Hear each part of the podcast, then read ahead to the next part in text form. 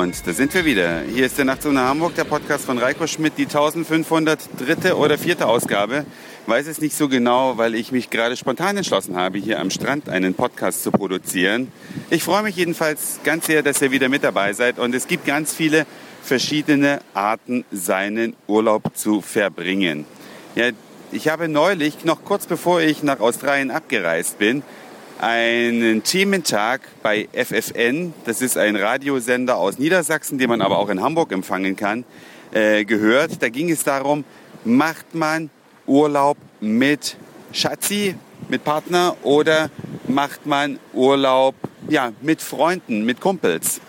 Und es war ganz erstaunlich, was für unterschiedliche Meinungen es gibt. Die Frauen sind mehrheitlich der Meinung gewesen, dass man den Urlaub auf jeden Fall mit dem Partner verbringt. Ja, das ist die Zeit im Jahr, wo man mal die ganze Zeit Zeit füreinander hat. Und bei den Männern will ich nicht sagen, war es mehrheitlich andersrum, aber da war es ungefähr 50-50.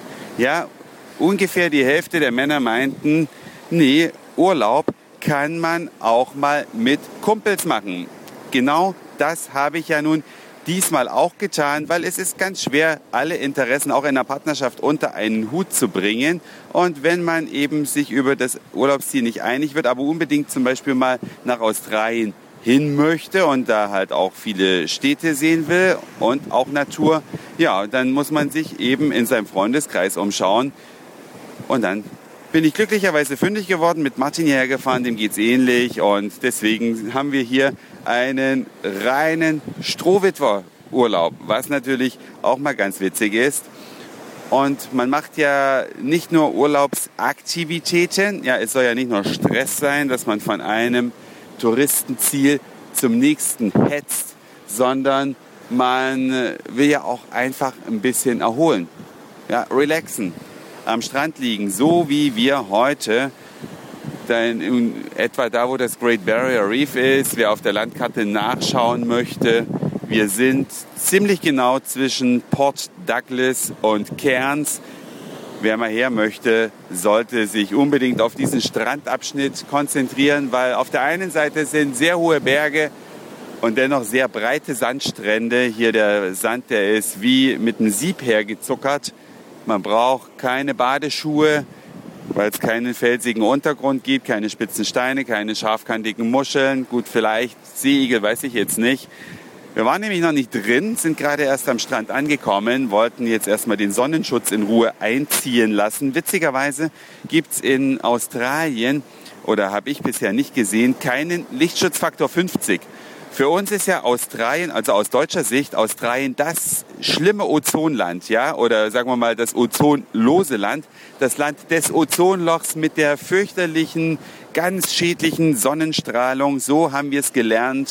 Und man sollte doch, wenn man hierher fährt, Lichtschutzfaktor 50, wenn nicht gar 100, am besten gar nicht herfahren, ja, wenn man so der Werbung glauben darf. Ja, wir haben uns auch verleiten lassen, haben Lichtschutzfaktor 50 gekauft und hier in Australien gibt es den nicht mal im Supermarkt. Hier ist Lichtschutzfaktor 30, das höchste, was man im Supermarkt kaufen kann. Und dieser Lichtschutzfaktor wird schon als Ultra High Protection bezeichnet, also quasi das oberste Mögliche. Ich frage mich, wie die dann den Lichtschutzfaktor 50 bezeichnen würden. Keine Ahnung, aber wir können es auch nicht überprüfen, gibt es ja nicht.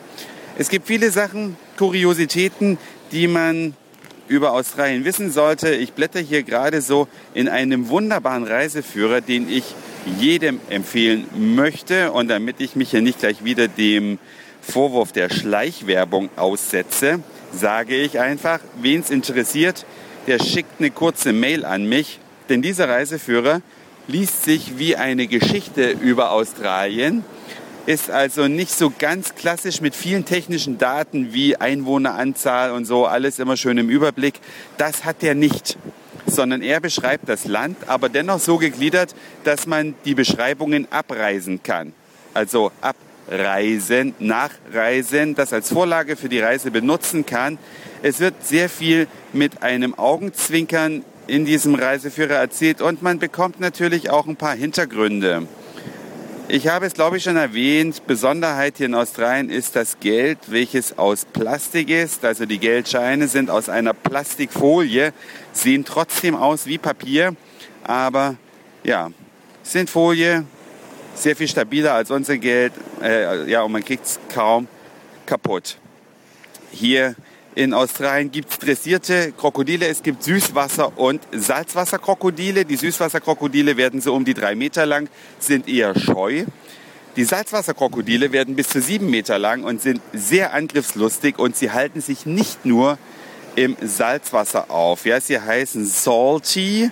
Im Reiseführer steht, diese Art verdankt Crocodile Dundee seinen globalen Kinoruhm. Und das Northern Territory, das ist also das Gebiet, in dem wir uns äh, auch schon aufgehalten haben. Ein gutes Zusatzgeschäft mit Krokodilbeobachtungstouren. Genauso ist es. Also die Salzwasserkrokodile sind die gefährlichen, die auch Menschen angreifen. Dann wissenswertes weiter aus dem Reiseführer Australien. Wen hätte das gewundert?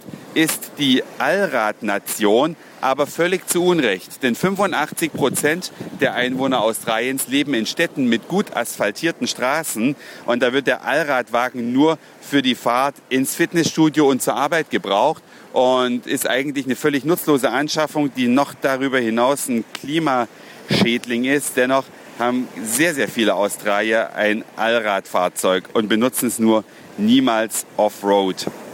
Australien hat eine ganz, ganz bunt gemischte Bevölkerung, da es alles Einwanderer sind. Viele sind stolz auf ihre Wurzeln. Wir haben eine Iren kennengelernt, die so begeistert von ihrem Irland war, dass sie meinte, Irland ist die Nation, die den Globus am meisten beeinflusst hat. Mag sein, muss nicht unbedingt stimmen, aber witzig ist es allemal, denn im Grunde ihres Herzens fühlen sie sich dann doch alle als Australier und sind sehr stolz auf ihr Land. Man muss sich das vorstellen, wenn wir in Deutschland auf unsere Produkte draufschreiben würden, mit Stolz hergestellt in Deutschland. Könnt ihr euch sowas vorstellen? Wenn ihr euch eine Tüte Gummibärchen kauft und da steht drauf, mit Stolz produziert in Deutschland, in Deutschland unvorstellbar, hier in Australien an der Tagesordnung, da steht dann einfach drauf, proudly made in Australia. Tja, kann man davon halten, was man möchte. Der Nationalstolz hier ist also dennoch vorhanden, obwohl die Wurzeln hier auf der ganzen Welt verstreut sind. Die ersten Einwanderer sind zwar schon vor 70.000 Jahren hierher gekommen, nämlich die wir als fälschlicherweise Aboriginals bezeichnen. Aber danach gab es ja viele, viele Einwanderer. Und auch in Deutschland ist es ja äh, ein großes Thema, selbst im Fernsehen. Viele Auswanderershows gibt es. Und oftmals geht die Reise dann auch nach Australien. Deswegen gibt es ja auch Bratwurst zu kaufen. Wer nicht darauf verzichten kann, der kann sich das hier kaufen. Das Einzige, aber das habe ich schon erwähnt, hier gibt es kaum Putenfleisch. Ja, ist hier eine absolute Seltenheit. Es gibt hier in Queensland für jeden Geschmack etwas. Man kann also hier billig Urlaub machen im Backpacker-Hotel. Man kann hier auf seiner privaten Insel Urlaub machen, wenn einem das Geld zu den Ohren rauskommt. Man kann jede Art von Urlaub machen. Man kann sich selbst bekochen. Man kann hier in hervorragenden Restaurants essen, wenn man das Geld übrig hat. Australien generell ist ein relativ teures Land, auch zum Leben. In Sydney zahlt man ja um die 900 Euro, äh, sorry, australische Dollar, das sind ungefähr 700 Euro pro Woche. Könnt ihr jetzt mal auf eure Rechnung gucken, was ihr so Miete bezahlt. Und das sind ja 2800 Euro im Monat. Was dann dabei rauskommt, ich denke mal eine wesentlich niedrigere Zahl. Dieses Land hat viele Höhen und Tiefen erlebt.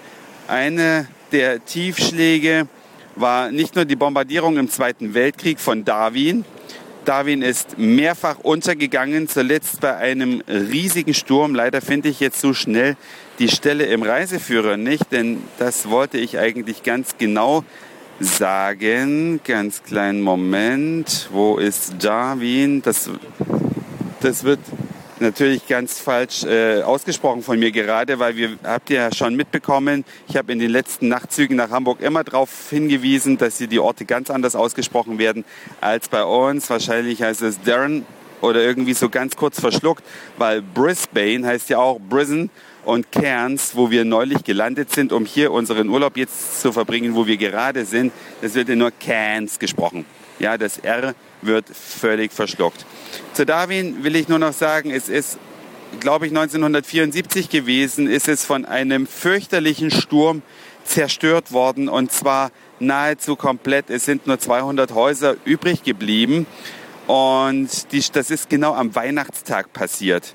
Also eine richtig fiese Zeit im Jahr. Da kann ich mal ganz kurz einschieben, dass hier schon die Weihnachtsdekoration in den Kaufhäusern aufgebaut ist. Es gibt hier ein Kaufhaus, das heißt Meier. Könnt ihr ja dreimal raten, wo die Wurzeln dieses Kaufhauses möglicherweise herkommen. Ich habe das nicht recherchiert, aber die haben bereits eine gesamte Abteilung dem Thema Weihnachten gewidmet, was bei über 30 Grad im Schatten schon ein bisschen seltsam anmutet.